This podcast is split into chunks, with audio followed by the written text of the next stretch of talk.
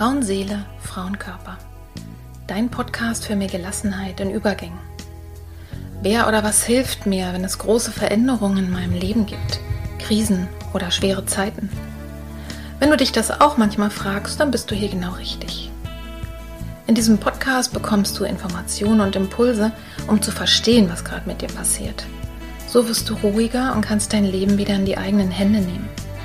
Die Impulse hierfür bekommst du von Expertinnen oder von Frauen, die hier ihre besonderen Erfahrungen mit uns teilen. Und du bekommst sie von mir. Mein Name ist Petra Drachenberg.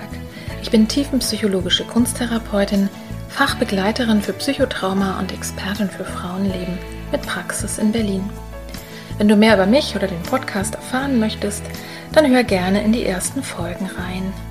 Und jetzt wünsche ich dir von Herzen viel Freude mit einer neuen Folge von Frauenseele, Frauenkörper.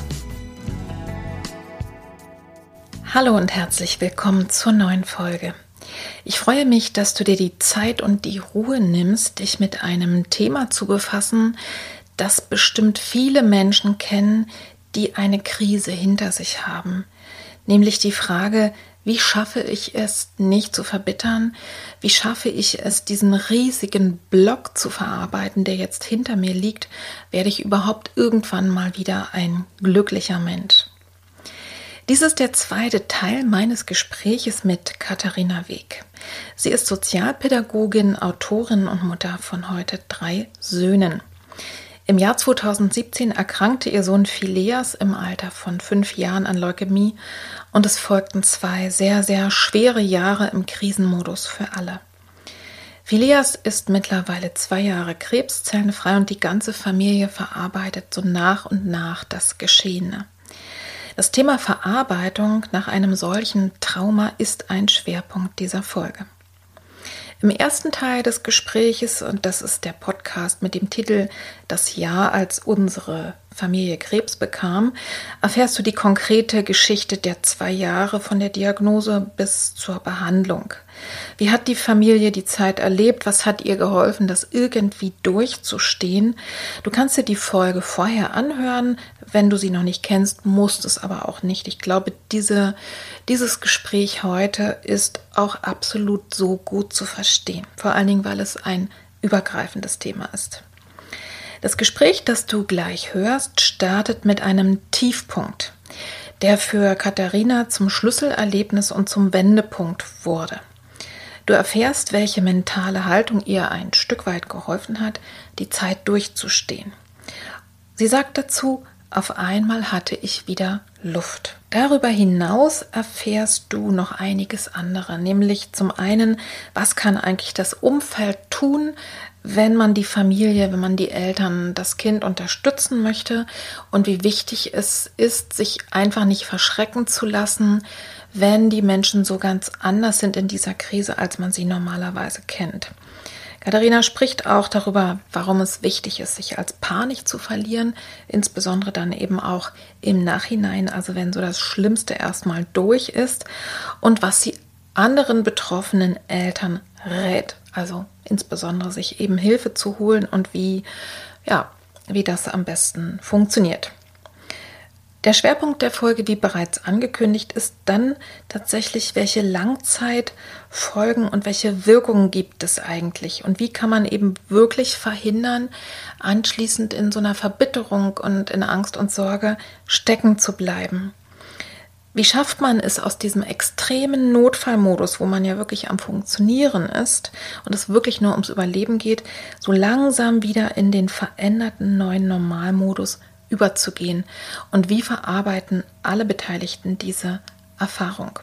Du erfährst von mir hier in dieser Folge in einem kleinen Exkurs, auch wirklich sehr kurz, etwas über Trauma und deren normaler Verarbeitung. Ja, und wie schafft man es eben nicht verbittert und hart zu werden und dennoch aber gut für sich zu sorgen? Ich glaube, dass dieses Gespräch auch wieder nicht nur für Eltern krebskranker Kinder interessant ist, sondern allen helfen kann, die nach einer schweren Zeit wieder versuchen, in ihrem Leben anzukommen. Katharina sagt dazu deutlich, wir sind nicht mehr dieselben. Sie sagt aber auch, es muss nicht alles gut sein, um gut zu sein. Was sie damit meint, das wirst du in diesem Gespräch gleich hören und ich wünsche dir wie immer ein offenes Ohr, ein offenes Herz und gute Erkenntnisse beim Zuhören.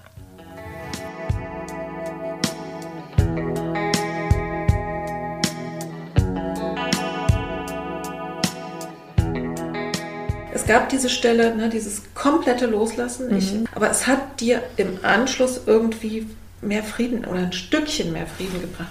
Kannst du darüber mal nochmal was erzählen? Mhm. Das, das war quasi, hat das diesen Leitsatz abgelöst, wir bleiben dieselben. Das ist quasi so die gleiche Woche gewesen, wie ich gemerkt habe, bleiben wir nicht. Und wie ich auch gemerkt habe, dass es gab irgendeinen Tag, da bin ich nach Hause gekommen von der Onkologie, habe die Jungs abgeholt, habe den unten was angemacht, habe schon gemerkt, irgendwie stimmt gar nichts in mir. Ich fühle mich, ja, es ist stressig, aber irgendwie stimmt überhaupt nichts gerade. Und dann habe ich mich, und das ist so ganz wieder meiner Natur, ähm, oben in, ins Bett gelegt und habe mir so die Decke über den Kopf gezogen und wusste die ganze Zeit, ähm, die Kinder sind unten. Die waren jetzt auch nicht, also sie saßen, ich habe sie gehört, wie sie unten auf dem Sofa diese Serie gucken. Ja. Und ich konnte nicht aufstehen. Ich habe gedacht, ich kann, ich will nicht mehr in diese Welt. Ich kann. Und das kannte ich vorher gar nicht. Also ich ja. bin sehr handlungsfähig und, und, und schon immer gut reflektiert, habe natürlich auch im Studium, also so, ich habe viele gute Sachen, viel gutes Werkzeug mit an die Hand bekommen und es ging nichts. Und ich hörte dann, mein Mann kam dann früher nach Hause als sonst und der kam so hoch und war auch so ganz so, was ist denn mit dir? So, mhm. hä? Also kennt mich auch so nicht. Und ich habe gesagt, ich, ich, kann, ich kann nicht mehr, habe ich glaube ich gar nicht gesagt. Und er hat gesagt, mhm. alles klar, die Tür zugemacht, hat sich gekümmert. Mhm. Und das war so ein Schlüsselmoment, wo ich gedacht habe, scheiße. Ja. Die Mechanismen funktionieren nicht mehr. Es, Sie, es, es geht nicht, nicht mehr. mehr. Ich erkenne an, dass das, was jetzt passiert, nicht mehr in meiner Hand liegt. Wobei, das war noch nicht mal, es war erstmal so ein Moment von, ich erkenne mich nicht wieder, ich, anscheinend funktioniert mein Konzept nicht mehr, dann habe ich mich an Menschen gewandt, die mir nahe standen und die uns die ganze Zeit begleitet haben. Und die haben aber auch nicht das Gefühl, die waren zwar da und haben gesprochen, aber ich habe gemerkt, okay, ich fülle es nicht auf, die füllen es nicht auf. Hä? Und das war ein Tag, da war Filias mit dem Einzelpfeifer draußen und ich war alleine zu Hause und bin dann, ich beschreibe es in dem Buch, wir haben so ein Fell, wir haben einen alten Kamin, wir haben ein altes Haus und da ist ein Kamin wirklich mit so einem Marmor. Ähm, nichts eigentlich, was wir uns reingeholt hätten, aber das ist so unser, unser Ruhepunkt da vor dem Kamin. Der war auch gar nicht an, aber das, da liegt ein ganz großes Fell vor und da habe ich mich hingelegt und habe so meine, ähm, mein Gesicht in meine Hände gelegt und habe gemerkt, ich kann den nicht retten. Ich kämpfe hier ich mache alles, was ich kann, weil das ist ja nicht nur ein Mensch, den ich sehr lieb habe, das ist mein Schutzbefohlener. Das ist mein Kind. Ja. Ich bin dafür zuständig. Ich habe den geboren. So, der hat, äh, der ist vorbildlich im Gegensatz zu das, dem zweiten und dritten Kind, weil äh, da wird man, da wird einem klar, was es wirklich heißt. Aber der, der hat wenig Zucker gegessen bis zum zweiten Lebensjahr. Also ich habe alles so mit den Öko-Windeln und diese ganze, dieser ganze Kram, der so wichtig erscheint. Und dann zu merken, das hat ja gar keinen Bestand, weil der ist ja todkrank. Also ist ja toll, dass ich hier alles so wahnsinnig richtig gemacht habe. Mm, und ich kämpfe und kämpfe und ich merke, äh, mir geht die Puste aus. Ich kann nicht mehr und wir haben erst ein halbes Jahr von zwei hinter uns. Und da hat der Glauben gegriffen. Da habe ich dann gesagt, okay, ich öffne jetzt hier meine Hände. Habe es auch wirklich dann so gemacht. Ähm, und wenn du, Gott, an den ich jetzt glaube, wenn du sagst, unser Kind soll sterben, dann lasse ich ihn jetzt los. Das ist das Schli absolut Schlimmste, was mir passieren kann. Dass, ähm, dass, dass ich werde das nicht aushalten können, aber ich mache das jetzt, weil ich gerade merke, ich kann noch so sehr kämpfen auf der Onkologie, noch so sehr pädagogisch handeln, mir noch so viel Hilfe holen. Ob er lebt oder stirbt, das habe ich, ich habe alles in die Wege geleitet, wir sind in einer Behandlung, aber wie das jetzt ausgeht, ja. da höre ich jetzt auf. Ja. Und das ist das Befreiende gewesen, weil das hat auch nichts mehr damit zu tun. Also im christlichen Glauben ist es auch oft so, dass das so gesagt wird, Gott lädt dir nur so viel auf, wie du zu tragen hast. Mhm. Das ist wirklich gemein, ich weil ich bin... Sagen, da kann man richtig schlechte Laune kriegen. Richtig, ich, äh, ich bin 1,64 groß und wiege 50 Kilo. Also ich habe schon in der ersten Woche das Gefühl gehabt, das kann ich überhaupt nicht... Meine Schultern, wo soll denn das drauf? Also ich kann das überhaupt nicht... Also auch bildlich. Das, das äh, ist auch etwas, das ist der andere Teil meine, meines Accounts, dass ich das immer wieder ähm, ja, versucht zu widerlegen, weil das sind so Sachen, die Menschen sich ausdenken. Das hat nichts mit dem Glauben tatsächlich zu tun. Ich glaube daran nicht, dass er gedacht hat, die Katharina, die ist so stark, weil war ich überhaupt nicht oder bin ich auch heute nicht. Ähm, Und auch so dieses, du musst nur fest genug glauben und auch so ein bisschen dieses Überirdische. Ähm, der wird das Kind schon heilen? Nein, ich muss in die Onkologie gehen, auf in, in dieser Welt, wo wir leben, weil alles andere wäre Kindeswohlgefährdung äh, und ich muss mich darum kümmern. Aber ich hatte quasi alles, was ich hier machen kann, gemacht. Und ähm, dann hatte ich auf einmal Luft für die Begleitung wieder, weil ich hatte so eine Angst und so, ich, ich war so wütend auf alles und das hat mir so viel Kraft genommen. Und unser Alltag war ab diesem Tag nicht leichter. Im Gegenteil, das ging nochmal richtig, richtig zur Sache. Also so das nächste halbe Jahr, das war so, das hatten die Ärzte gesagt, ab jetzt wird es nochmal richtig schwer. Und ich habe so da gedacht, Entschuldigung, wie schwer soll es denn noch werden? Und die hatten recht, weil unser Sohn wurde richtig depressiv durch die Medikamente. Der hat nicht mehr gesprochen, nicht mehr gelacht. Sechs Wochen lang habe ich nichts, nichts. Er hat nicht gelacht. Und das fühlt sich so, es war auch noch den Winter über. Es wurde dunkler, es wurde ruhiger. Und dieses Kind saß mir gegenüber und hat, ich konnte kein Lachen, nichts, kein Ninjago, keine Pizza. Ich hatte aber zuvor beschlossen, ich kann ihn nicht retten, ich kann nur hoffen, vertrauen, ja. aber ich kämpfe jetzt nicht mehr an dem Punkt und dann hatte ich wieder Zeit, ihn zu begleiten. Ja. Und das war richtig und da fußt auch dieses Schöne im Hässlichen, dieser Hashtag, den ich immer wieder nehme, dass mhm. man, dass das so das Leid blieb, aber wir sind dann weiter in die Natur gefahren, in die Uckermark für uns mhm. entdeckt. Sind da, haben immer so Tagesausflüge und haben einfach alles Essen ins Auto geschmissen, was wir hatten. Noch drei Wechselkleidung und haben dann den ganzen Tag bei Nieselregen am See und die Kinder sind rein und raus und das, was schon auch nerven kann, der eine pullert sich ein, der andere gibt es doch keine trockenen Sachen. Aber das war so, wir haben einfach gelebt, weil wir nicht wussten, wie lange wir in dieser Konstellation noch leben. Ja, das heißt, ihr habt dann wirklich ab dem Moment eigentlich jeden Moment auch bewusst wahrgenommen, weil, ihr, ne, weil dieser Gedanke aufhörte, wenn er dann ne, gesund ist, dann machen wir und dann wird alles genau, gut. Sondern genau. zu sagen, es ist im Moment nicht alles gut, aber in, es gibt auch in den in Zeiten, in schweren Zeiten gibt es auch gute Momente. Das ist ne, auch das, sich mal vor Augen zu führen und was du beschreibst, das glaube ich, kann man auch sogar auch übertragen, wenn jetzt hier Zuhörerinnen sind und sagen, ja, scheiße, und ich glaube jetzt nicht an Gott, was macht denn ich? Mhm. Das kann man übertragen auch in, in ein Konzept. Da habe ich auch einen Podcast drüber gemacht, der sich nennt radikale Akzeptanz. Mhm. Und das klingt im ersten Moment völlig widersinnig, ja, weil das will ich ja nicht akzeptieren. Aber akzeptieren heißt auch nicht, gut finden ne? oder schön finden, sondern ja. tatsächlich ist es eine ganz tiefe Anerkennung dessen, was im Moment ist und was eben da, daran besonders ist, inklusive aller Gefühle. Ich kann anerkennen, dass es so ist, wie es ist und äh, kann auch anerkennen, dass ich im Moment überfordert, wütend, traurig, ne, hilflos bin. Mhm. Aber es entlastet interessanterweise. Also es ist wirklich etwas, ist ein hilfreiches Konzept und das quasi hast du ja, für dich selber in diesem Moment erlebt, weil es auch nicht anders ging. Ne? Also nicht, weil du so schlau warst oder ein tolles Buch gelesen hast, sondern mhm. weil du tatsächlich an diesem Ende der Fahnenstange ja. warst. Gibt es denn etwas, was du jetzt an der Stelle irgendwie anderen Eltern krebskranker Kinder oder vielleicht auch Großeltern oder Bekannten und Freunden mitgeben kannst oder sagen kannst? Ja, ähm, auf jeden Fall. das ist ja so eine Sache, warum ich auf Instagram auch weiter aktiv bin oder wo ich auch wiederum sehr niedrigschwellig, man muss da ja nicht viel können. Ich habe auch nicht mal einen Blog. So, äh, also man muss nicht viel Digitales können. Mhm. Ähm, ich äh, berate, seitdem ich mich da geöffnet habe und aber auch wieder eine gewisse Stabilität erreicht habe, Eltern ähm, ehrenamtlich, natürlich in meinen Grenzen, weil ich da nicht also ich benutze schon mein fachliches Wissen und trotzdem mhm. zeige ich eher Wege auf, anstatt jetzt zu sagen, das ist mein mhm. Weg gewesen, der ist richtig oder das und das weiß ich, weil das ist sehr individuell abhängig von den Familien.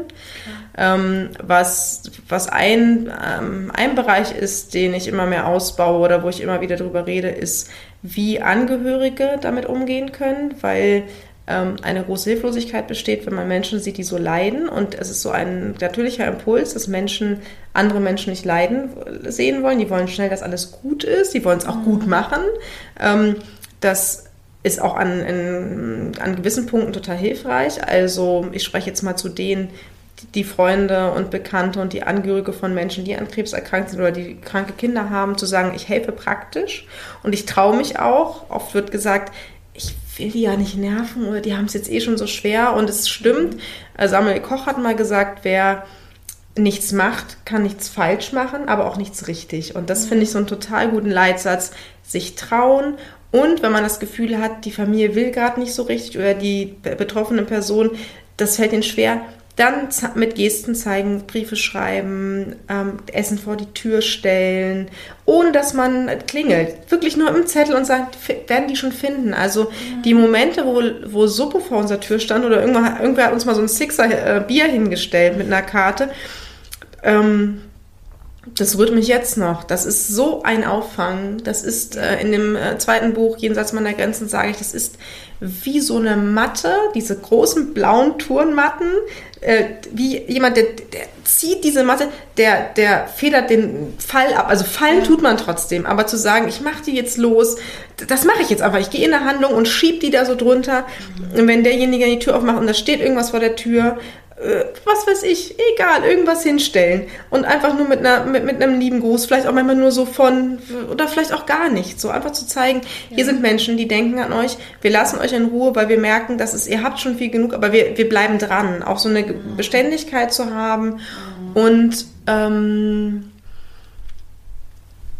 ja, so wie die Nachbarin. Ja, genau, genau, wie die, wie die, Kerze, Kerze, oder eine SMS so zu schreiben, dass ich nicht darauf antworten muss. Also ja, ich habe ja. die ganz lange Zeit nicht geantwortet und habe für mich dann beschlossen, oder ich hab, hatte ähm, gelesen, wer es schwer hat, wird oft schwierig. Und das fand ich für mich total entlastend, weil ich fand mich für meine, ähm, für meine Persönlichkeit fand ich mich sehr schwierig in der Zeit. Mhm weil ich wenig ertragen habe und mich sehr zurückgezogen habe, weil das nicht mehr ging.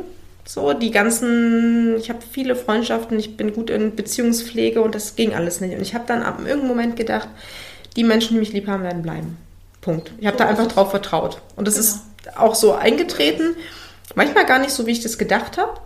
Und dann war es umso, also ich habe nicht, ich habe mir nicht die Menschen angeguckt, die sich zurückgezogen haben und habe mich nicht auf die fokussiert, weil das kann total verletzend sein, wenn man so denkt, okay, gerade jetzt gehst du, sondern ich habe auf die Menschen geguckt, die gekommen sind, von denen ich es niemals erwartet hätte. Und da gab es drei, vier, wo ich wirklich dachte, wow, einer, ähm, eigentlich ein entfernter Freund von uns, der hat mir in regelmäßigen Abständen, ich würde sagen, jeden Monat eine Mail geschrieben und hat so über die politische Situation ein bisschen gequatscht. Und dann hat er einfach immer wieder so da so Sachen einfließen lassen. Ich fast aus Büchern, aus. also ich habe jetzt auch gerade mit ihm gar keinen Kontakt, aber in der Zeit, wir hatten dann irgendwann nochmal so ein Gespräch und ich habe ihm gesagt, weißt du, was mir das bedeutet hat? Ja. Und ich wusste, du brauchst nichts von mir. Du, und du traust dich und denkst dir im Zweifel, denkst sie, was schreibt der mir hier für einen Schwachsinn? Ja. Aber immer wenn ich gesehen habe, einen Absender, habe ich gewusst, der erwartet nichts von mir der bohrt nicht nach und der ist da, obwohl ich eigentlich auch vorher gar nicht so mich um den gekümmert habe. Und da zu, da zu gucken. Und das, also man darf, glaube ich, nicht unterschätzen, was man für eine blaue Matte für Menschen sein kann mit und auch gar nicht mit, man muss nicht Tag und Nacht eine Kerze anzünden. Das war jetzt ähm, ein totales Extrem und auch wirklich schön. Und trotzdem gab es viel kleinere Gesten, ja. die gehalten haben. Ich, äh, ich fasse mal sozusagen zusammen, mhm. weil ich glaube, da können wir viele viele Sachen sowohl für die, für die betroffenen Eltern auch nochmal holen, nämlich auch zu sagen, ich darf auch schwierig sein. Ja. Ich muss von mir auch nicht erwarten, ne, dass ich mich für jedes Ding bedanke, was ich normal im normalen Modus ja machen würde. Mhm. Ne? Also darfst du sein. Ich glaube, da was viele Eltern wirklich oder auch insgesamt Menschen in Krisen lernen dürfen, ist wirklich Hilfe anzunehmen. Ja, das ist ja auch gerade, du sagst, hast ja vorhin erzählt, ne? ich saß dann auf der anderen Seite, ne? ich mhm. doch nicht, ne? ich bin doch diejenige. Wobei das, was du jetzt tust, indem du Eltern berätst, hilft ja dann wiederum auch dir. Ne? Also mhm. es macht ja auch eine, eine, eine, eine Handlungsfähigkeit dann, ne? also mit dem Thema umzugehen.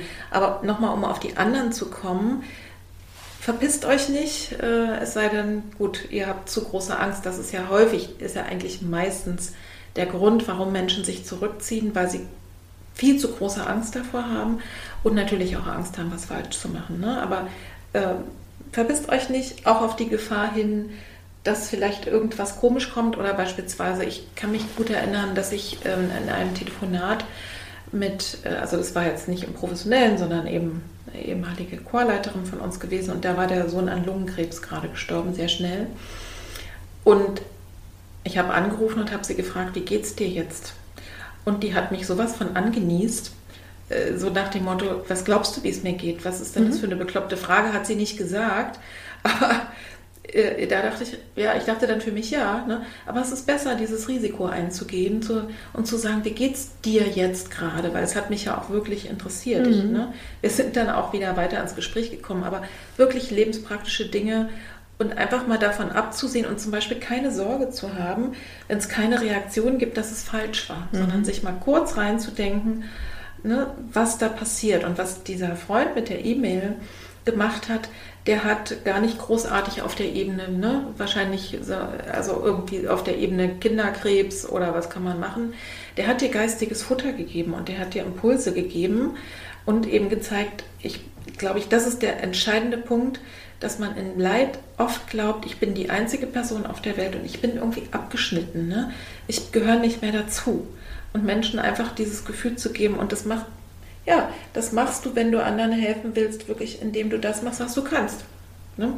Also ich kann mich noch gut erinnern, eine, es gibt einen Podcast auch von einer Mama, äh, wo die Tochter gestorben ist, die war größer und war auch eine andere Krebserkrankung, aber wo in der Zeit dann eine Nachbarin kam und ihr den Balkon bepflanzt hat, mhm. weil der sonst immer so schön war. Ne? Also einfach damit sie eine Freude hat. Und auf dieser Ebene, da kann man wirklich ganz, ganz viel machen. Fällt dir jetzt für die Eltern noch was ein? Also wo du sagst, liebe Leute, denkt daran, ganz viel war ja schon, ne? sorgt für mhm. euch, ne? versucht nicht es perfekt zu machen. So. Ich glaube auch wirklich, also dass du es so angesprochen hast, dieses Schwierigsein, sich da nicht selber noch so zu zerreißen, sondern ja. sich da auch zu schützen, weil natürlich, genau, es gibt Menschen, die da die Scheu haben. Es gibt aber auch Menschen, die haben noch nicht mal Scheu, sondern die, die, die kommen so mit dem, was sie in sich tragen und packen das so aus. Und also ich kann mich an eine Situation erinnern, da hat ein Vater mir gesagt, wie soll ich denn meinem Kind jetzt erklären, dass euer Kind wahrscheinlich bald stirbt? Und ich habe so in dem Moment gedacht, wie schräg ist denn das jetzt bitte, was du sagst? Also man darf sich schon auch so ein bisschen sortieren, da auch dieses Mitgefühl mit Leid-Ding so zu gucken, ähm, wie nah bin ich da auch dran? Also äh, äh, man darf auch als helfende Person sagen, ähm, aus meinem Mund wird jetzt nichts Gutes kommen, weil ich bin, vielleicht habe ich, ist jemand mal an Kriegs, Krebs verstorben, den ich sehr gerne hatte. Ja. Man darf sich da auch zurückziehen, aber als betroffener Mensch ähm, da ein bisschen zu sortieren und auch die Menschen, die einem gut äh, tun, zu nutzen ja. ähm, und denen zurückzugeben, wenn du nicht mal kannst, dann bitte sorg für dich, weil ich habe das nicht gerade im Blick. Ich, ich, nehme dich jetzt einfach, ich konsumiere dich, du tust mir gut, bitte sorg für, das geht an dem Punkt nicht. Ich hoffe, wir kommen da wieder hin, aber jetzt geht's nicht. Also auch da so, sich was zu trauen und eine Offenheit, weil oft ist das dann auch schon wieder, das, dann war's das, dann ist die Flamme schon wieder ganz klein, weil mhm. mehr gibt es dann nicht. Leider an Handlungsmechanismen dabei. Da gibt es wirklich wenige bei einem Ausnahmezustand, vorausgesetzt, der hat auch so, der ist auch so zeitraubend. Da kann man tatsächlich auch wenig tun und sich das auch zu erlauben. Zu sagen, ja, dann sitze ich hier im Schneidersitz im Garten, halt mein Gesicht in die Sonne, ähm, hab vielleicht einen Wein in der Hand oder ein Wasser oder ein Bier oder was weiß ich. Und, und ich, ich acker jetzt hier auch nicht. Ja. Sondern ich bin, ich atme, ich rieche ähm, ich habe vielleicht auch auf, nicht vielleicht, ich habe noch ein Auge auf die Kinder, wenn sie klein sind, so. Und das genügt. Und jetzt im Nachhinein kann ich sagen, also diese Weiterbearbeitung ist total wichtig. Mhm. Ähm, die Rollen wieder ähm, zu verfestigen. Also eine Hilflosigkeit birgt auch immer natürlich ein Abgeben oder das ist auch gut.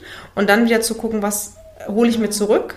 Wer war ich mal? Wo, was finde ich gut? Was akzeptiere ich und auch in der Beziehung weiter zu arbeiten, das ist natürlich ein absolut eigenes Thema, aber da das nicht aus den Augen zu verlieren, weil wenn man, wenn jeder für sich kämpft, dann kann das auch ein ganz unterschiedlicher Kampf sein. Das Absolut. kann sehr auseinandergehen. Und da ab einem Moment, wo wieder so ein bisschen Ruhe reinkommt, zu schauen, wo stehen wir jetzt eigentlich? Mhm. Wo, wie, wie gehen wir da unterschiedlich damit um? Wie, ja. was machen wir? Weil das ist, das ist auch dieses, wir bleiben dieselben, ist Quatsch sind wir absolut nicht. Und ich bin absolut nicht der Mensch, der ich vorher war. Das ist aber auch gar nicht aus, ich hätte mir das nicht ausgesucht, aber es ist auch nicht so, dass ich den Menschen total verabscheue, der ich geworden bin, sondern das ist der Lauf der Dinge. Kein Fluss ja. läuft sacht. Das ist etwas, was ich angenommen habe. Du hast gerade jetzt die, die Brücke auch schon geschlagen, wo ich, wo ich jetzt äh, auch nochmal hin wollte. Äh, vorher wollte ich nur nochmal unterstreichen, wirklich auch zu schauen, ne? zwischen der Paarbeziehung, dass, dass man auch das nicht aus dem Blick verliert. Und häufig ist es so, egal in welcher Hinsicht, oft ist es, ist es eine Dynamik, die ich auch kenne oder kennengelernt habe, dass die Frauen so schnell dann bei den Kindern sind oder an den Themen und sich kümmern und aber irgendwie damit komplett überfordert sind. Ne? So, du hast es ja sehr eindrücklich beschrieben. Und Männer sich ein bisschen zurückziehen, weil sie das Gefühl haben, ich kann das sowieso nicht so gut wie meine Frau, ich bin vielleicht nicht so empathisch, vielleicht bin ich auch nicht so praktisch, ne? kann das gar nicht so schnell wegarbeiten. Und tatsächlich, dass beide da wieder zusammenkommen und dass sie wirklich bewusst auch sagt, auch wenn du es anders machst oder wenn es bei dir länger dauert, du machst es jetzt und ich traue es dir auch zu. Ne? Du machst es auch gut genug, ne? ja. wie du das im, im, Krankenhaus geschildert hast. Also das eine. Du machst es vielleicht sogar besser. Also auch das zu merken, das ja. ist ja auch spannend zu merken. Also ja. spannend ist das immer so, aber doch zu merken, ähm, äh, da, da, wird auch etwas aus uns rausgekitzelt, was mhm. sonst, was sonst gar nicht so stattgefunden hat, ähm, weil er war tatsächlich an dem Punkt äh, viel besser als ich. Absolut, er konnte das viel besser kompensieren. Ja, ne? also das wirklich mal mit im, im Blick zu behalten und Reden wir mal übers Jetzt. Sind ja ne, mehr als vier Jahre vergangen nach der Diagnose oder fünf jetzt, ja. Fünf sogar. Und dein Sohn ist nicht wieder erkrankt. Man könnte ja denken, alles ist gut. Und du schreibst dazu in dem Buch, unser Sohn lebt und dennoch ist ein Stück von ihm gegangen. Und an der anderen Stelle schreibst du, aus medizinischer Sicht gilt er in zwei Jahren als geheilt. Mit Blick auf das Erlebte weiß ich überhaupt nicht, ob es sowas wie geheilt gibt. Wir mhm. sind nicht zerstört worden. Das bedeutet allerdings nicht, dass wir heile geblieben sind. Magst du darüber noch mal was erzählen?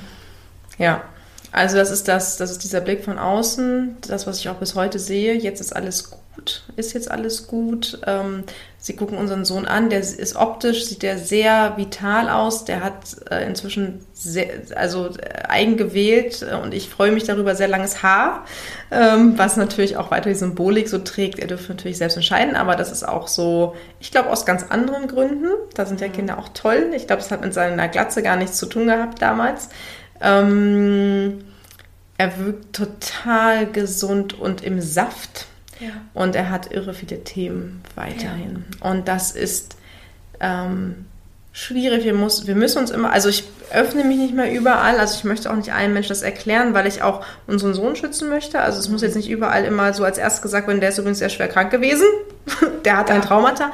Und trotzdem müssen wir mit, den, mit dem System Schule zum Beispiel, ähm, du hast vorhin gefragt, was hat ihm geholfen, der wurde eingeschult, obwohl er noch ein Jahr Chemo vor sich hatte. Das war sein absolut größter Wunsch nach einem Jahr Isolation. Und wir als Eltern hatten das Gefühl, Nein, ich wollte ihn eigentlich wieder anstillen, hatte ich zwischendurch das Gefühl. Also ich wollte den gar nicht irgendwo hinschicken, schon gar nicht auf eine Schule. So, und ähm, da hat ihm geholfen, dass wir als Eltern wirklich zurückgegangen sind und gesagt haben, was braucht er? Hm. Schule, was brauchen wir? Ihn schützen, aber er braucht die Schule. Und dann haben wir uns eine Schule gesucht, die ein bisschen weiter weg war und alles war ein bisschen komplizierter, würde ich sagen. Aber wir haben uns verschiedene Schulen angeguckt und haben gemerkt, die haben äh, pädagogischen Schlüssel, die sind viele in der Klasse, mhm. gerade in den ersten drei Jahren. Die können das auffangen. Dann haben wir mit der Leitung geredet, haben die Situation geschildert ähm, und haben quasi schon so eine kleine Schutzhülle gekriegt. Ja. Nicht überall, das ist ja auch gut, das wollte unser Sohn ja gar nicht. Also die meisten wussten es auch gar nicht und dennoch ähm, hat er sich morgens übergeben und dann seinen Ranzen aufgesetzt als Sechsjähriger. So, das war schon Alltag. Und ich wusste aber, klar kann ich ihn hier behalten, aber die Morgenübelkeit ist weg. Und wenn ich ihn hier behalte, dann ähm, reiben wir uns eh. Der möchte auf den Schulhof sich mit Sechsjährigen reiben und nicht mhm. mit seiner Mutter den ganzen Tag zusammen sein. Ja. Und ähm, da zu gucken, okay, dann gehen wir jetzt aus dem Geplanten heraus. Alles ist vom Alltag ein bisschen komplizierter, aber er darf sein Bedürfnis ausleben. Und das war das Beste, was wir tun konnten. Das ähm, äh, war in der zweiten Klasse nochmal richtig schwierig, aber wir wurden ja begleitet von ähm, Leuten, die dann mit zur Schule gekommen sind, mit erklärt haben, was in einem Kind vorgeht, was traumatisiert ist. Ähm, also auch dann sich nicht immer so entmutigt zu fühlen, weil in der zweiten Klasse war ja quasi die Chemotherapie vorbei, aber es hörte nicht auf schwer zu sein. So, also sein Körper war ein Jahr lang ganz doll betroffen auf vielen Ebenen, ja. auch motorisch. Das war nicht alles weg. Also zu sagen, jetzt ist der letzte, die letzte Chemogabe mhm. und dann ist gut. Nein, es hatte erstmal lange Nachwehen, bis überhaupt die Haare gewachsen sind, bis überhaupt irgendwie so ein bisschen, das hat schon Jahre gedauert und dann, als es so ein bisschen das Gefühl gab, aha, jetzt wird es normaler, dann ist uns quasi so das Traumata auf die Füße gekippt und, und ist auch bis jetzt, also der, jetzt ist er zehn und er fragt mich Sachen oder er hatte letztens oder hat immer wiederkehrend Träume und fragt mich dann mhm. und das, äh, da muss ich immer sehr, und da bin ich auch froh, dass ich begleitet werde. Das trifft mich mitten ins Herz. Er fragt mich dann Sachen und sagt, meine Erinnerung ist so und so, aber in meinem Traum war es so und so. Und ich merke, ja, der Traum mhm. hat schon recht. Das ist nicht so gewesen, wie, wie du dich erinnerst. Das war anders. Und ähm, da sind wir äh, therapiemäßig mit Sicherheit nicht zu Ende bei ihm. Aber das heißt, wir, er kriegt auch. Er kriegt also, gerade keine Therapie, er hat gerade immer noch einen Einzelfallhelfer.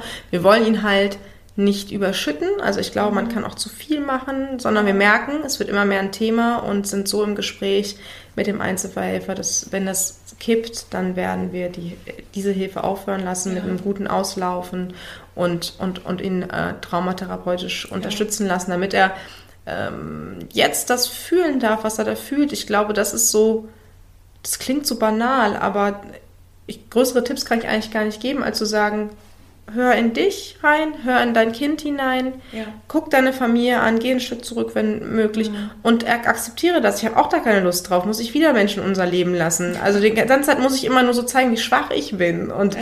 und äh, die Jahre waren ja nun mal, als es gerade normal wurde, ähm, dann kam man in die dritte Klasse, dann fing die Pandemie an und davor mhm. hatte ich ein Kind gekriegt. Also so, ähm, ich ha wir haben uns ganz bewusst für das dritte Kind entschieden und ich habe sehr mhm. lange überlegt, ob ich das körperlich auch schaffe.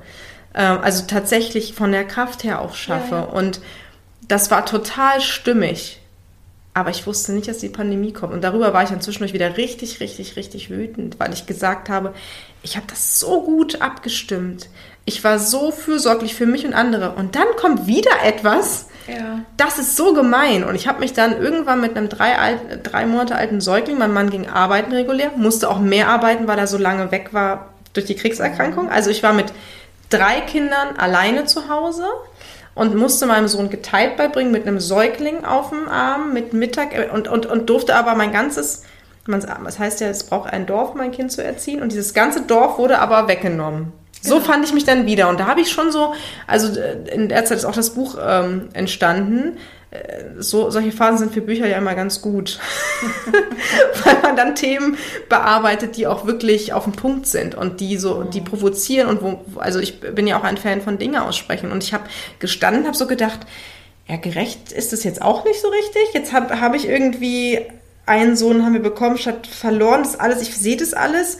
Und jetzt stehe ich aber wieder in so einem, bin ich wieder isoliert? Haben wieder ein Kind, also eigentlich alle, was ist denn hier los? Und da musste ich noch mal sehr, also da durfte ich auch Wut, da habe ich richtig viel Wut gelebt und gespürt und es war auch mhm. wichtig, auch das mal nicht immer so weg zu reflektieren, sondern ich war einfach auch richtig viel wütend. Und das darf man so als Mutter sein, das dürfen die Kinder auch mitkriegen. Ich finde, es ist sehr authentisch zu sagen, ich bin hier gerade überfordert.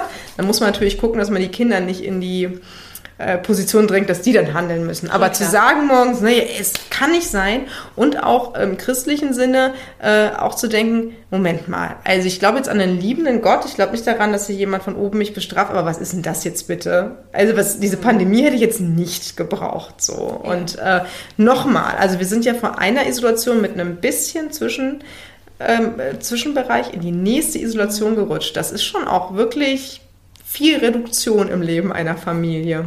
Ich hake mal ein, ja. Äh, da glaube ich, weil das auch nochmal interessant ist für die Zuhörerinnen und Zuhörer. Es ist nahezu klassisch und typisch, dass euer Sohn jetzt anfängt, die mhm. Dinge, äh, mhm. dass die kommen und genauso bei euch.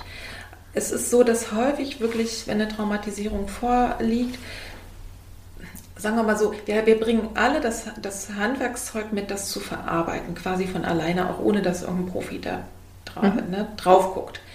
Durch einfach, und das ist genau so, wie du es beschreibst, durch Träume, durch Erinnerungen, durch Flashbacks, durch komische Gefühle. mhm. durch alles Mögliche. Ähm, es gibt aber eben eine Größenordnung oder eine Dimension, wo es dann auch sinnvoll ist und das merkt man auch. Ne? Wenn nämlich diese Dinge, die kommen, du musst dir vorstellen, im Trauma ist es so, als ob ein äh, als ob so ein Bild oder ein großer Spiegel in tausend äh, Stücke zersplittert. Das Gehirn kann nicht mehr verarbeiten. Also im, äh, in der Notfallreaktion, im, im, in der Tra Traumasituation wird Präfrontalkortex abgeschaltet und es mhm. ist nur noch Amygdala, also nur noch Gefühl, nur noch Alarm. So, und dann sind aber im Gehirn, musst du dir vorstellen, wie ganz viele Splitter und Erinnerungssplitter. Und wir haben aber als Menschen oder unser Gehirn, unser System möchte gerne immer eine ganze Geschichte haben. Und wenn das Überleben gesichert ist, also wenn eigentlich, wenn es vorbei ist, dann fange ich an, die ganzen kleinen Splitter zusammenzubauen mhm. zu einem ganzen Bild. Du machst es durchs Schreiben, ne? auch, denke ich, viel und durch Sprechen und äh, das macht man, indem man auch erzählt, es ist ganz gut wirklich auch, dass euer Sohn jetzt auch nachfragt und sagt, wie war es denn wirklich? Total. Ne, um das sozusagen so langsam Stück für Stück zusammenzubauen. Und manchmal kommen, also diese Zersplitterung, diese, das, was nicht verarbeitet werden konnte, das können Gerüche sein, Bilder, Worte, Gefühle. Äh, und dazu äh, sozusagen, meistens kommt es durch Trigger. Und das ist das nächste. Also ein Trigger ist ein Auslösereiz. Und die Pandemie war genauso einer. Wir sind jetzt wieder isoliert, wir tragen jetzt Masken. Ne? Ich bin so, also das heißt, es war nicht nur an sich schlimm genug, wie für alle anderen auch, sondern das war für euch ein Trigger, um nochmal in, in diese Situation reinzukommen. Ne? Absolut. Und wie gesagt, es kommt meistens hinterher und das ist nicht falsch oder es ist auch nicht so, dass man dann besonders schlimm betroffen wäre, sondern es ist eigentlich das Zeichen, okay, jetzt verarbeitet mein Körper. Und meistens ist es eben erst dann, wenn überhaupt mal wieder genügend Kraft dafür da ist. Und deswegen wird es euch wahrscheinlich äh, auch eine Weile noch begleiten, weil das kommt so Stück für Stück, weil wenn es alles auf einmal wäre, wäre das viel zu viel. Ne? Und so kommt es Stück für Stück und man schaut eben, und ich denke mal, in eurem Falle wird es auch so sein, wenn ihr immer sicherer werdet und immer mehr Kraft in euch habt, was nicht heißt, ne, nicht verletzlich zu sein oder keine Sorgen sich zu machen, mhm. sondern einfach aber erstmal zu wissen, okay, so sind die Dinge und ich, jetzt ist jetzt und ich bin da. Wenn du mit der Ruhe dann im Kontakt mit einem Kind bist, wir, wir haben ja Spiegelneuronen und dann passiert automatisch das, ne? Äh, dass du vielleicht dann eben einfach ihm Dinge erzählen kannst, ja. Und dass man vielleicht gemeinsam weint oder dass man auch vielleicht über manche absurde Sachen lacht und alle möglichen Dinge. Also ne, wirklich zu sehen und immer wieder zu schauen, was braucht das Kind jetzt, was brauche ich jetzt und sich nicht zu scheuen, wenn man es merkt, so genauso wie du es eben beschreibst. Ne? Das fand ja. ich jetzt so nochmal wichtig ja, zu sagen, total. dass die Verarbeitung wirklich hinterher kommt und dass es eben kein Schaden ist, gerade sich als erwachsene Person was zu suchen und sicherlich zu schauen, wann braucht das Kind was. Ne? Es ist total schön, dass du das so nochmal von der fachlichen Seite äh, benennst, weil man als traumatisierte Person ja oft das Gefühl hat, ich hab, du hast es gesagt, ich habe es gesagt, man nervt so ein bisschen das Umfeld damit oder ich merke auch, wie die Leute enttäuscht sind, wenn sie mich fragen, ist jetzt alles wieder gut? Und ich natürlich wege ich ab, wenn der Nachbar über einen Gartenzaun brüllt, der Junge sieht gut aus, dann sage ich ihm ja nicht, ja, aber wissen Sie ja sowieso, aber der hat nachts, ne, dem geht's echt schlecht, der schreit vor Angst, so, sondern da sage ich, sieht er, so. Und so näher mir die Menschen sind, umso mehr traue ich mich das auch zu sagen, nee, es ist aber nicht, weil wie könnte das auch? Und ich äh, sehe das auch genauso wie du, das ist gut, dass er nachfragt. Und wir sind, ähm, also diese Offenheit, die wir von Anfang an gewählt haben, die ist an keinem Moment falsch gewesen. Also wir haben so ähm, oder ich habe mit Filias, ich bin auch ein sehr bildlicher Mensch, deswegen auch die Bilder auf meinem Account, also dieses Verbinden von Text, ja, Worten und, und Bilder, das ist schon etwas, wie ich, eine Ausdrucksform, die gut, äh, die gut harmoniert bei mir. In dem neuen Buch sind auch diesmal die eigenen Fotos dabei, weil, weil das für mich so zusammengehört. Und ähm, ich habe gar nicht so, obwohl doch, ich habe die, die Zeit, die erste Zeit festgehalten. Also es gibt unseren Sohn oft, wie er ähm, schläft, überall schläft, auf der Toilette schläft, auf dem Sofa schläft, auf dem Rasen zusammensinkt, schläft. Und das ist ein, also ein sehr geringen Schlafbedarf sonst. Also es war, es ist ganz irritierend gewesen, auf einmal das Kind zu haben, was immer schläft, weil er natürlich so erschöpft war. Und das habe ich ähm, fotografisch begleitet bis zum gewissen Moment, als dann er ganz dick wird, als die Haare ausgehen, als die erst noch so strohig auf dem Kopf hängen und so. Ich mache viel, auch so von meinen Kindern Porträtfotos, ohne dass die, die sind, die kann man nicht anknipsen. Also unsere Kinder lachen selten auf Fotos, die sind immer bis jetzt, der Große fängt so langsam an, aber die gucken immer, wie sie gucken dann gerade. Irritiert, ja. auf dem Mur. Also das ist so schön, die Kinder kann man so wahnsinnig schön einfangen.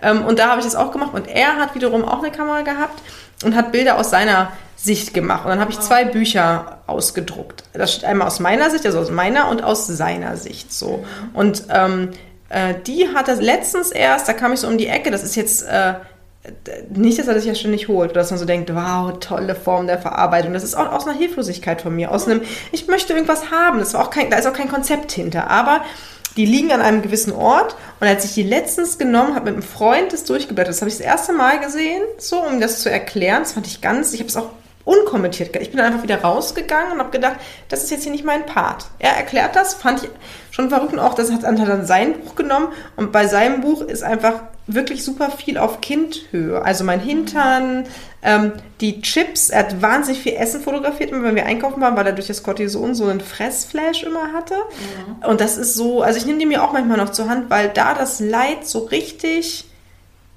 drinne steckt. Aber nicht erschreckend, sondern wie ein Teil.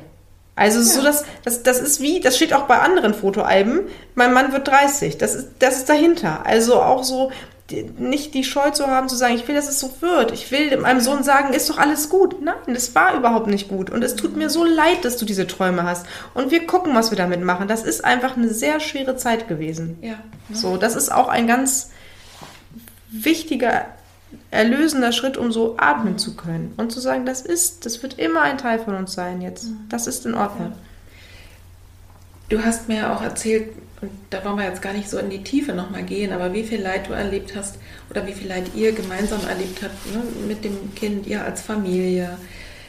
Und aber eben vor allen Dingen auf der Kinderonkologie und Kinder gestorben und so weiter und so fort. Und du hast es vorhin schon mal kurz angedeutet du möchtest nicht hart werden und mhm. du möchtest nicht zynisch werden und nicht verbittert werden, was man ja wirklich könnte. Was hilft dir denn dabei oder was hat dir geholfen, es eben nicht mhm. zu werden? Also mein Impuls war ja für dieses, dieses weiche Herz die Kinder, also aus so einem ganz natürlichen, ich merke, ich werde jetzt hier, ich werde so hart, ich kann Dinge nicht mehr machen in unserem Alltag weil ich so hart bin, das ist natürlich ein Schutzmechanismus gewesen. Also ich musste diese Härte produzieren, damit ich, wenn wir auf der Station sind, ich auch so einen gewissen Blocker habe für die Geschichten von anderen Menschen. Also man kann nicht mit offenem Herzen auf eine Kinderonkologie kommen. Man erstickt im Leid wirklich. Und wenn man auch noch Teil davon ist, ich war ja nicht bin ja nicht als professionelle Person mit Supervision dahin gegangen, sondern ich bin ja als Mutter da gewesen. Also das ist wirklich schwierig zu gucken, wie weit kann ich mich schützen und dicht machen. Und ich habe das. Ich, ich hake mal ganz kurz ein. Ja. Äh, Entschuldige, weil ich glaube, das ist auch nochmal wichtig, wenn ich in solchen Momenten eine Schutzmauer um mich ziehe, heißt es für mich nicht verbittert oder hart zu sein, sondern ja, das, das, das finde, würde ich gerne differenzieren, ja. weil das ist nicht, äh, es ist nicht verbittert, sondern das ist einfach lebensnotwendig. Ne? Das ist, würde ich allen auch mitgeben, schützt euch mit welchen Mitteln auch immer. Ne? Also wirklich ganz bewusst zu sagen, da mache ich mein Herz vielleicht zu, sagen wir mal so. Ne? Also ich mache es aber nicht hart, sondern ich mache vielleicht eine Schutzfunktion äh, ne? drum. Entschuldige. Absolut richtig. Total guter ähm, Einwurf. Ich konnte das damals nicht ähm, differenzieren. Ich wusste nicht, ob das der erste Schritt zur Härte ist. Ja. Und dann gab es diese andere Härte noch, wo ich wirklich wütend war über Menschen, wo ich mhm. wütend war auf, über deren Art, wo ich das frech fand, wie die mit mir geredet haben, wo ich Menschen nichts mehr erklären wollte. Also wo wirklich auch so ein wieso wir und nicht du, aber nicht im Sinne von, dass ich das jemand wünsche, sondern einfach so ein, auch so diese Verbitterung darüber, dass die anderen Menschen es überhaupt nicht verstehen. Die leben ihr Leben weiter und deren Kinder, also es gab auch so einen Moment mal, das darf ich mich aber nicht verzetteln, das erzähle ich trotzdem kurz, da haben wir ganz doll um Hilfe gebeten, weil unser Sohn wir mussten sehr lange auf eine Bluttransfusion warten, weil die müssen ständig neues Blut kriegen. Ähm, und der Kleine musste aber aus der Kita abgeholt werden. Mein Mann hatte einen mega wichtigen Termin, wo er nicht weg konnte. Und wir haben dann ähm, Bekannte gefragt oder Freunde gefragt, ähm, oder mein Mann hat das sogar gemacht, weil ich konnte das nicht. Ich habe gesagt, ich kann da nicht anrufen, bitte machst du. Ich, ich komme hier nicht weg und Mio muss doch abgeholt werden. Wie machen wir das denn? Und die Person hat dann, äh, also mein Mann schrieb mir dann, ähm, sie fragt, ähm, wie lange denn Mio bei denen bleiben soll. Sie möchte noch später mit ihrem Sohn zum Schwimmkurs. Mhm, und, ja, und das ist so ein Moment, da habe ich die Person erstmal ähm, aus meinem Leben gestrichen. Ich habe gesagt, vergiss es. Da musste meine kleine Schwester hinhalten, die musste eh immer, die hatte ein sehr kleines Baby, also es ist in dem Jahr, ein Jahr, also an dem weiß ich mal, wie lange es her ist. Der ist nämlich genauso alt wie die Diagnose, der ist zwei Tage vorher geboren. Und die kam dann oben vom Wedding durch, über die Stadtautobahn mit ihrem weinenden Kind hinten und hat unseren, ich weiß gar nicht, wie sie das gemacht hat, ehrlich gesagt, weil ich war im ersten Jahr meiner Mutterschaft beschäftigt mit meinem Kind und sie hat es dann aber gemacht. Ähm, und aber die Person, die so diese Form, also das, da, da war das dann schon nicht nur schützen, und da war ich richtig, also da musste, da war ich richtig hart. Und und ich habe auch gemerkt, das wird immer mehr. Und und da dann zu gucken, also dieses Abschotten, dieses Gute quasi, dieses Herzschützen, das habe ich ganz klar dadurch gemacht, indem ich mir so Handarbeitssachen, ich habe angefangen zu sticken, weil das ist etwas, was man gut unterbrechen kann. Also lesen auf der Station, es kommt ja ständig jemand rein und man wartet immer auf den Chefarzt. Oder Chef, es ist ein ganz un sehr langer, unbeständiger Alltag oft. Also langweilig, monoton, aber man weiß immer nicht, kommt jetzt was? Wird er jetzt angeschlossen? Also man, das ist alles so, da gibt es keine richtige Regel, weil ständig Notfälle auch kommen. Also es ist auch nicht, das kann man dir nicht vorwerfen. Also Sticken ging sehr gut, weil etwas schaffen, etwas, ich habe dann so Schwedenhäuschen gestickt, also das ganze extrem, also im Gegensatz zu dem, wo, was was wir gerade gelebt haben. Und das hat, das war wirklich, also wenn ich die Steck Stickereien sehe, bin ich immer noch ganz zärtlich damit, weil ich so denke, Ja. auch ihr habt mir so, hm, so, also was Haptisches. Ähm, Das bringt dich auch Und- total ins Hier und Jetzt. Ich habe eine Menge Ja. Klientinnen, gerade die, wenn die in Angst- und Panikstörungen oder in so Gedankenschleifen kommen, machen die genau sowas, wo man eine große Aufmerksamkeit und auch, wo du, du siehst dann im Anschluss was, ne, was passiert. Ich komme nochmal auf die Frage zurück. Ja. Du bist ja heute, sitzt ja heute nicht hier als verbitterter Mensch Ja. und denkst, die Welt ist scheiße und die ganzen anderen Leute wissen sowieso nicht Bescheid. Wissen sie auch nicht, können sie auch nicht. Ne? Also wenn man ein kleines bisschen sozusagen wieder Abstand hat, sieht man ja auch, wenn ich vor fünf Jahren ohne diese Erfahrung, womöglich hätte ich so eine Frage auch gestellt. Kann sein. Einfach, Absolut. weil ich sonst mein Leben durchplane. Ne? Und wenn ich die Antwort bekommen hätte, wissen wir noch nicht, wäre ich aber sehr gerne da gewesen. Ne? Aber in dem Moment war das nicht aushaltbar. Absolut, Und so, so, aber nun sitzt du Ja. heute anders vor mir. Was glaubst du, warum bist du nicht verbittert? weil ich mich manchmal äh, wirklich jeden Tag ist nicht immer so, aber ich ist es also ich entscheide mich jeden Tag dafür neu.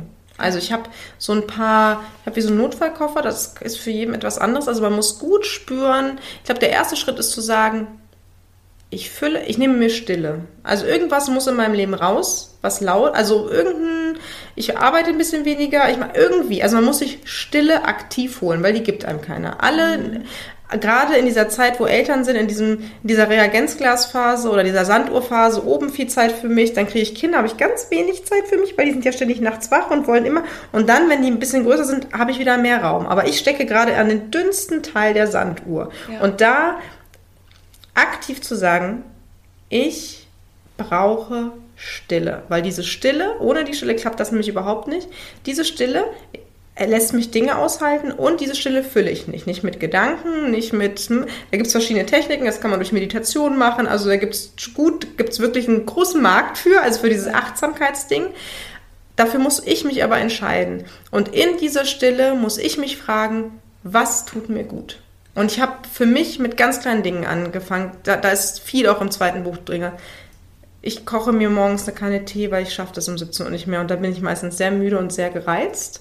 Und dann äh, bin ich ganz, äh, ähm, freue ich mich immer über mich selber, dass ich mich so gut gekümmert habe. Also kleine Schritte, äh, Dinge anziehen an Tagen, die einem, die, die man mag. Also wirklich zu gucken, was tut mir gut und dann im Größeren zu denken. Wie sieht es in meinem Leben aus? Wie sieht es mit meinem Partner aus? Wie sieht es mit meinem Job aus? Also ich habe die Ringe immer, so stabiler ich war, umso größer habe ich sie gezogen, um zu schauen, was brauche ich jetzt in dem Moment. Und dann ähm, jeden Tag wieder zu entscheiden und zu sagen, ich wollte mich um mich kümmern. Natürlich finde ich auch immer noch Sachen blöd und auch so dieses, das, ähm, das quasi so auf so eine schwere Zeit, so eine schwere Zeit gefolgt ist. Ja. Beide Male, ohne dass ich irgendwas gemacht habe, das geht ja den meisten Menschen so, die so ein Traumata erfahren, das fühlt sich extrem doof an. Und ähm, da zu gucken, ich darf wütend sein, ich darf das verfluchen, aber jetzt in der Wut verharren läuft nirgendwo hin, das nimmt Energie und das macht mich auch nicht zufrieden. da sich diese, diesen, diesen Raum, also ich habe mir einen Raum geschaffen, da musste ich aber auch so ein bisschen, ich mache jetzt hier gerade Fäuste, eigentlich waren es jetzt nicht unbedingt Fäuste, aber so ein bisschen muss ich klare Kante zeigen bei mhm. ähm, Menschen, mit denen ich zusammenlebe, ob es mein Mann ist oder meine Kinder und auch darüber hinaus zu zeigen, wenn ihr wollt, dass ich weiter hier bin, so wie ich bin, dann ist das völlig erlaubt. Und gerade auch mhm. als Mutter, wo es scheint immer, als wenn wir Frauen uns so viel freigeboxt haben und wir können studieren, auch ich habe zwei Studienabschlüsse und so. Und trotzdem ähm, ist man bei mir verstimmt in der Kita, wenn ich nicht richtig guten Morgen sage. Bei meinem Mann ist es immer völlig okay, weil das ist ja nur der Vater. Also ich erlebe die, diese Mechanismen immer noch und dann als, als Frau und Mutter zu sagen, das brauche ich und das ist sowas von okay. Ich versorge euch weiterhin. Aber das bin ich jetzt und es hat nichts mit Egoismus zu tun. Im Gegenteil, ich mache das wie im Flugzeug. Ich mache die Maske, habe Sauerstoff, dann gebe ich sie dir. So funktioniert das nur. Ich denke auch, also unabhängig von der Krebserkrankung, ähm, kann Familie oder Mutterschaft anders nicht funktionieren. Und das ist, ja. also ich, auch nichts Verrücktes, auch kein, leider nichts, wo ich sage, ich habe hier was bei Amazon bestellt, das, damit wird es richtig gut, sondern ich entscheide mich tatsächlich immer wieder neu. Da möchte ich zwei Sachen unterstreichen. Also zum einen, es ist eine Entscheidung. Du, du entscheidest dich und tust bewusst etwas, um nicht zu verbittern, zu mhm. versteinern, mhm. weil dann macht das restliche Leben ja auch für dich keinen Spaß. Ne? Also schon allein aus rein egoistischen Gründen, wenn man so will, ist es sinnvoll. Also aber es setzt voraus, ich entscheide mich, weil wenn ich nichts tue, bleibe ich meistens drin. Und was du jetzt gerade noch geschildert hast, also die Stille, ne, der Raum, also ich werde einfach ein paar hm, Podcast-Folgen auch verlinken in den Show Notes. Atmen, ne, gestalten, schreiben, genau. mhm. ähm, schöne Imagination, was auch immer einem hilft. Was passiert in dem Moment, in dem du dir das nimmst, ist, dass du den Fokus, also verbitterte Menschen bleiben ja bei dem, bei dem Problem, die sozusagen, also richten, es ist so wie, wenn man akut belastet ist, dann ist das so. Ne? Es ist so, als hättest du eine, eine Brille auf, die ist schwarz angemalt und es sind so zwei kleine Löchlein und da siehst du immer nur das Problem. Aber das ist im, im Trauma oder ne, wenn man in so einer Situation wie bei euch, ist das eben so. Aber hinterher kann man sich entscheiden und sagen, ich, ich sehe jetzt mal den 360-Grad-Blick, ich sehe die anderen Dinge auch. Und das heißt, von dieser massiven Verengung geht es raus in, eine, in, in die Breite. Ne? Und dann ist das Problem immer noch da, aber das ist eben auch da. Ne? Mhm. Ich fand mal so einen, so einen schönen Impuls, ich weiß gar nicht mehr, wo ich das hier habe. Da hat, hat man den Menschen ein, ein, äh, ein Blatt Papier gezeigt, ein weißes Blatt Papier mit einem Punkt drauf mit einem kleinen schwarzen Punkt. Und hat dann gesagt, was siehst du? Und klar, was die Leute sehen, das kann man sich sofort vorstellen, die sagen, na, da ist ein schwarzer Punkt. Sie haben nicht gesagt, es ist ein großes weißes Blatt Papier, das ganz viel nichts, ganz viel weiß hm. und da ist ein kleiner schwarzer Punkt. Und darum geht es genau, wieder das ganze Blatt zu sehen, hm. mein ganzes Leben zu sehen und auch, ne? Und ja, da gibt es das. Es wird immer, also häufig sage ich eben auch bei auch wenn, wenn so Hammerthemen sind in der Kindheit, weißt du, wo ich sage, Missbrauch und was auch immer. Wenn, wenn die Klientin an die Stelle kommt, dass sie sagt, es darf gewesen sein. Mhm. Nicht, dass ich es schön finde, ich hätte gerne darauf verzichtet, aber es darf gewesen sein. Und aus dem, was war, und das tust du ja auch, das Beste zu machen. Ne? Also daraus wirklich äh, etwas zu kreieren, was mit Sicherheit, so wie dieses Gespräch oder deine Bücher, anderen auch Impulse gibt und hilfreich einfach sein können ne? für die, mhm. ja, also für sie selber. Ich komme jetzt, ich komme mal so langsam zum Ende. Ja. Was tust du denn heute?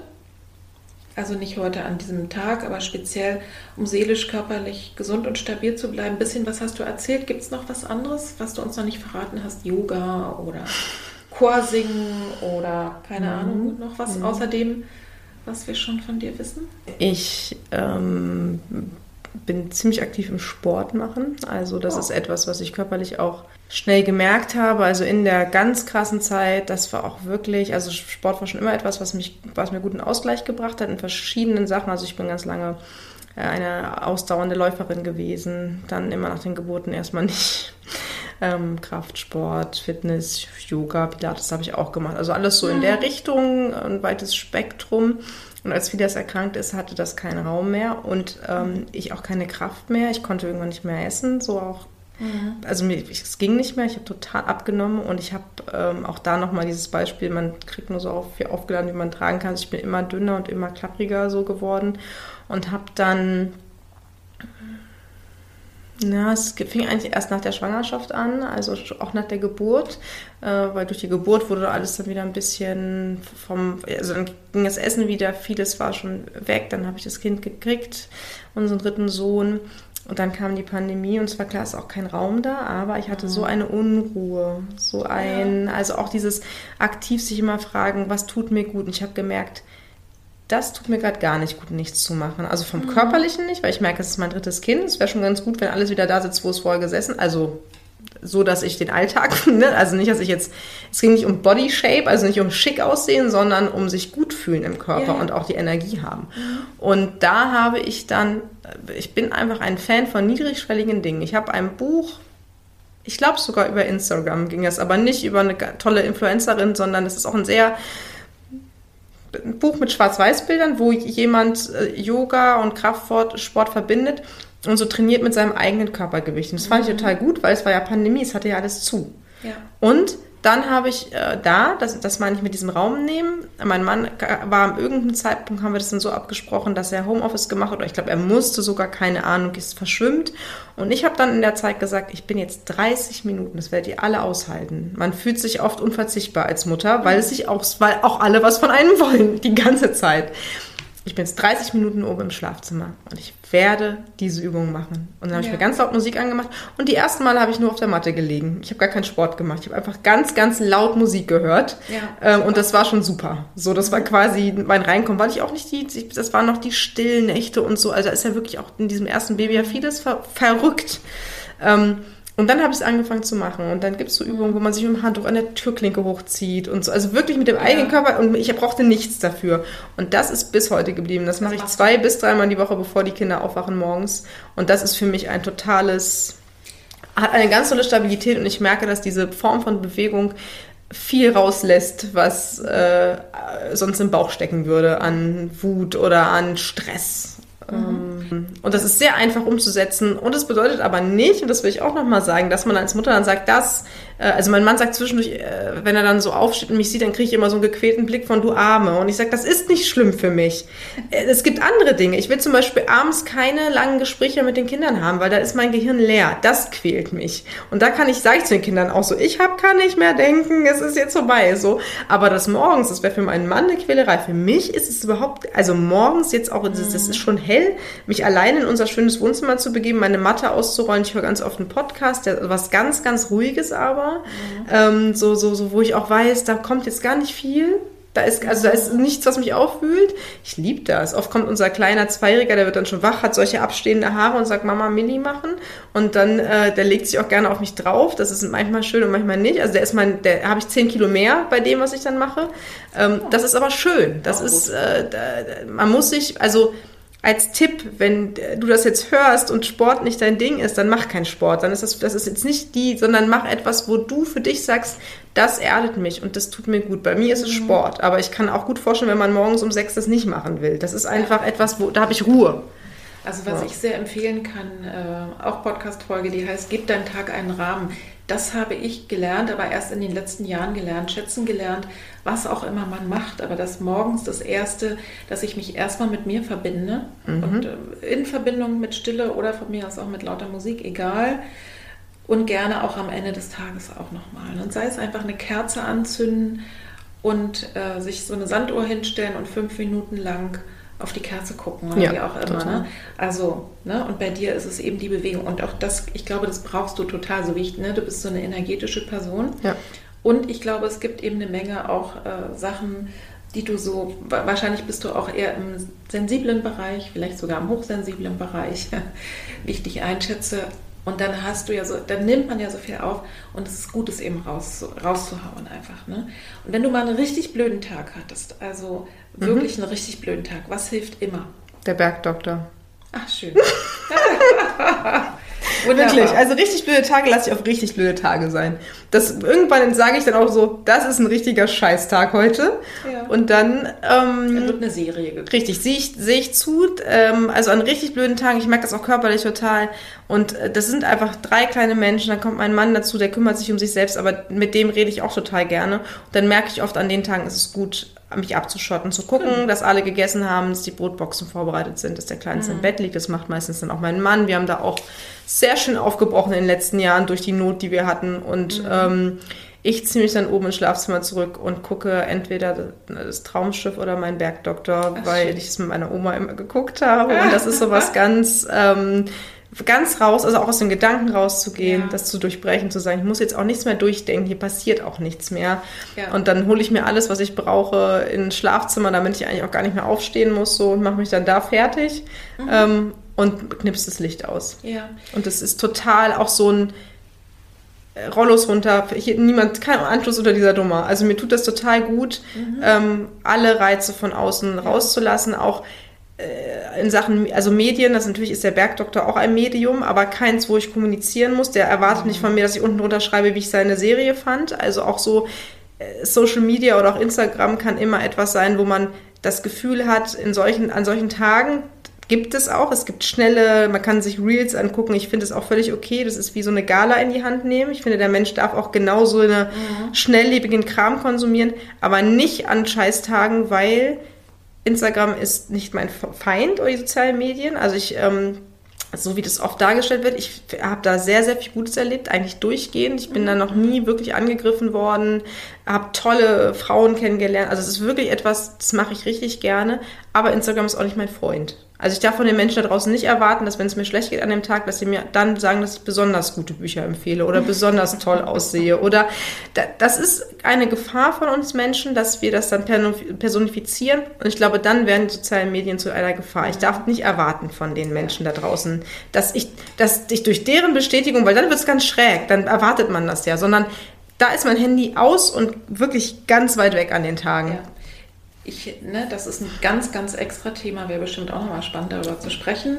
Ich kann mit dir mitgehen. Ich habe, äh, als ich ähm, nach der Wende, habe ich ein Frauenzentrum gegründet mit anderen Frauen zusammen und da zwei Jahre gearbeitet und ja, ganz viele Sachen auch kennengelernt, Beratung ne, und Gewalt gegen Frauen und äh, also wirklich diese ganzen Themen hatte ich damit zu tun. Abends bin ich immer in die Badewanne gegangen und in der Zeit habe ich wirklich Arztromane gelesen weil ich auch wusste, es werden immer alle heil, außer die Bösen, die können ja dann auch sterben. Müssen. Das ist ja völlig okay, die ja. müssen sogar. Ne?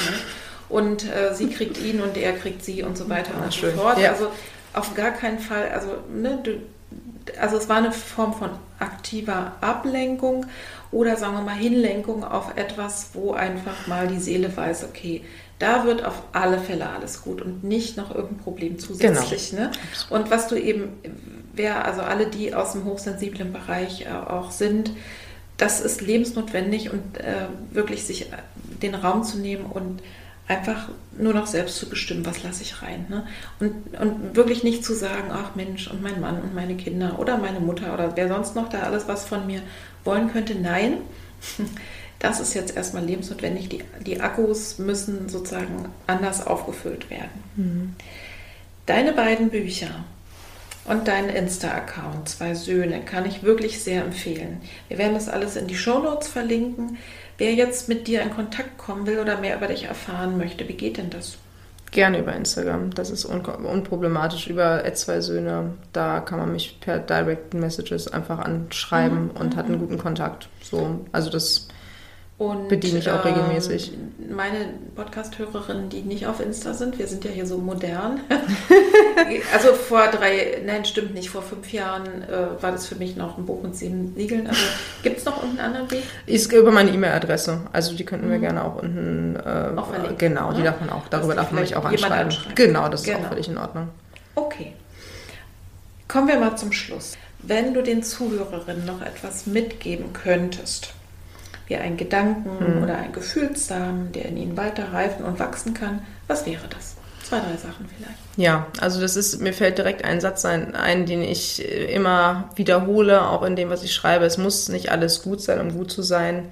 es gibt nicht diesen Tag oder wenn ich erst die Ausbildung gemacht habe, wenn ich erst verheiratet bin, wenn ich endlich schwanger bin, wenn ich, das ist, ähm, das dürfen Wünsche und Träume sein, aber jetzt zu sagen, es ist noch nicht alles gut, ich habe noch Ideen, wie es verbessert werden könnte. Das ist ja auch schön, das ist ja auch ein Weitergehen, ein nicht stumpf werden, also so ein sich etwas wünschen, aber in dem Moment immer wieder sozusagen, es ist nicht alles gut in meinem Leben und es darf trotzdem gut sein. Jetzt, diese Momentzufriedenheit, die darf ich jetzt spüren, das ist gut so.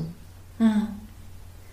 Liebe Katharina, vielen, vielen Dank. Ich glaube wirklich, ne, so mein Feeling vom Zuhören, ich habe so viel auch nochmal verstanden, was ich, was ich vorher nicht wusste, auch wenn man sich allerhand denkt als nicht betroffene Eltern oder Menschen. Also vielen, vielen Dank, dass du uns mit reingenommen hast und ich wünsche dir und deiner Familie, deinen Lieben alles, alles Liebe, alles Gute, ganz viel Segen.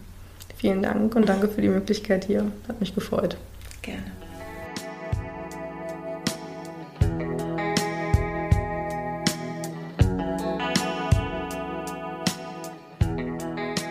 Ich hoffe sehr, du konntest so wie ich auch etwas Hilfreiches, etwas Interessantes aus dieser Folge mitnehmen. Und ich danke Katharina nochmal sehr, sehr dafür, dass sie uns so intensiv und so ehrlich einfach in ihre Zeit mitgenommen hat und uns sehr, sehr viel erzählt hat. Und mir werden eigentlich so zwei Sachen noch sehr nachgehen, nämlich zum einen, es muss nicht alles gut sein, es muss nicht alles gut sein, um gut zu sein. Und als zweites, ich entscheide mich jeden Tag neu. Ich entscheide mich jeden Tag neu, nicht zu verbittern. Und ich entscheide mich jeden Tag neu, mich um mich zu kümmern. Und ich glaube, es braucht keine große Zusammenfassung mehr an dieser Stelle, denn du hast es sehr, sehr deutlich von Katharina gehört. Achte auf dich, achte auf dein Kind, achte auf deine Partnerin, deinen Partner. Wo braucht es jetzt etwas? Hol dir Hilfe, aber hab eben auch Geduld. Und ich hoffe, dass du einfach durch meine Erklärung über das Thema Trauma auch verstanden hast, dass so manche Dinge, die einen zunächst erschrecken, ganz normal sind. Also dass es wirklich zur Verarbeitung einfach beiträgt. Und es kommt eben meist dann, wenn man sich so einigermaßen beruhigt hat, wenn man wieder so ein mindestens ein bisschen das Gefühl von Sicherheit hat. Und dann versucht eben das Gehirn einfach die Sachen wieder zusammenzufassen, wieder zu integrieren und einfach irgendwann mal ins Archiv zu tun als Vergangenheit. Und trotzdem wirst du nicht mehr dieselbe Person sein wie vorher. Wer sich da noch näher interessiert, auch für die anderen Podcast-Folgen, die ich so hm, eingeworfen habe, das findest du in den Show Notes, also zum Beispiel die Folge über radikale Akzeptanz. Ich werde auch die Folge Atme verlinken und auch eine Folge, die heißt Was ist ein Trauma? Die ist sehr intensiv und lang, aber bestimmt sehr, sehr interessant für dich, wenn du mit dem Thema zu tun hast. Und du findest auch in den Show Notes den Link zur erst, zum ersten Teil unseres Gespräches, was ja schon vor einiger Zeit rausgekommen ist.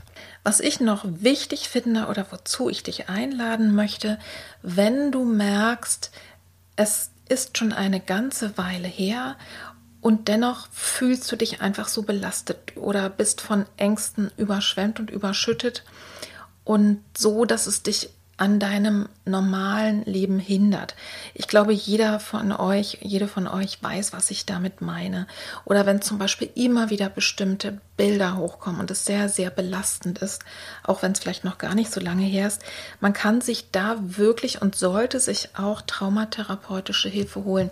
Achtet da sehr darauf, dass ihr gut ausgebildete Menschen findet, Schau dir die Menschen einfach sehr genau an. Es müssen nicht immer Ärzte und ärztliche Psychotherapeuten oder psychologische Psychotherapeuten sein. Es gibt auch andere gut ausgebildete Menschen in dem Bereich, aber schau dir eben an und lass es dir ansonsten zur Not auch mal zeigen oder erklären, wie die Ausbildung der Person ist, von der du dir Hilfe holen möchtest. Und was ich schon mal heute und hier mit reinbringen möchte, ist, auch Wingwave ist eine Methode, wo man so einzeltraumatische Erfahrungen, also wenn bestimmte Dinge dich immer wieder einholen, gut bearbeiten kann. Ich habe die Ausbildung im vergangenen Jahr im Mai gemacht und habe es bisher bei meinen Klientinnen, die sowieso bei mir sind, sehr erfolgreich ausprobiert. Ich werde demnächst mal eine Folge darüber hochladen, also was, was es damit genau auf sich hat. Aber auch das kann ich empfehlen. Ich persönlich mache es aber tatsächlich nur live und vor Ort in meiner Praxis in Berlin. Aber es gibt auch Möglichkeiten, das digital zu machen, aber dann nicht bei mir. Das machen andere Kolleginnen und Kollegen. Also, ich hoffe sehr, du hast für dich wirklich gut etwas mitgenommen und wenn du möchtest, wenn es dir hilfreich war, dann gib doch die Folge gerne an andere Menschen weiter. Du kannst den Link teilen. Du hilfst uns auch sehr, wenn du kommentierst auf Instagram oder auch auf anderen äh, Plattformen, also überall dort, wo der Podcast gehört wird. Du kannst ihn gerne auch abonnieren. All das führt dazu, so ist einfach die Technik, dass der Podcast häufiger gefunden wird, wenn die Menschen ganz speziell was suchen. Und als allerletztes, ich habe manchmal schon die Frage bekommen von Podcasthörerinnen oder auch von Klientinnen, wie können wir dich denn irgendwie noch unterstützen? Das ist so toll und hilfreich. Ihr könnt mir gerne eine Google-Bewertung schreiben. Also einfach den Namen Petra Drachenberg eingeben und ähm, dann Google und bisher habe ich nämlich tatsächlich noch gar keine Bewertung. Es ist mir gerade am Wochenende aufgefallen. Also lasst mir gerne da ein paar Sterne da und noch viel lieber schreibt über den Podcast oder auch sonst über eure Erfahrungen. Also wer mich kennt, wer vielleicht mit mir gearbeitet hat. Also darüber würde ich mich super, super freuen. Bin schon gespannt auf die erste Bewertung. Also ich werde jetzt da mal häufiger reingucken. Und ja, ansonsten wünsche ich euch jetzt erstmal einen wunderbaren Sommer und ich wünsche dir, wenn du nach einer Krise jetzt so langsam in den Normalmodus wieder reinkommst, dass du Geduld mit dir hast, dass du ja schaust, wann hole ich mir Hilfe, welche Art von Hilfe und dass du einfach gut für dich sorgst und ich hoffe, dass dir das sehr, sehr gut gelingt und wünsche dir alles Liebe, alles Gute, viele herzliche Grüße und bis zum nächsten Mal. Deine Petra. Tschüss.